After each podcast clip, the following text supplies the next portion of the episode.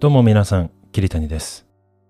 日々の生活の中で、これ思ったより簡単だったな。あ、これ思ってたより安いじゃん。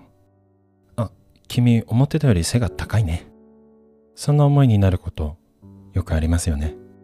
今回はそんな、いい意味でも悪い意味でも、期待を裏切られた時に便利な、思ったよりの表現、覚えておこう。例えば友人に、そういえば昨日の面接、どうだった？そんな風に聞かれて、あ思ってたより良かったよって言いたい。そんな時あなたは英語で、It was better than I thought. ゆっくり言うと、It was better than I thought. ネイティブっぽく、It was better than I thought. なんて言われると、え ?It was better better って何ってびっくりしちゃうかもしれないけど大丈夫。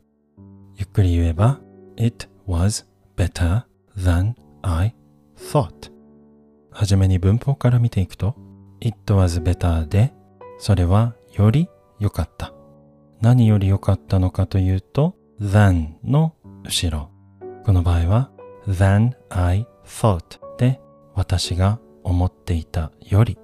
全部まとめて、It was better than I thought. このシンプルなフレーズで、思ったより良かったよって言えるんですね。発音に関してはまず、it was のところを it was。it の t の音はもういらないんだね。it was。そんな感じ。better もカッコつけて better。better じゃなくて better。二つ合わせて it was better。it was better。そんな感じ。そして後半の than I thought は than I thought。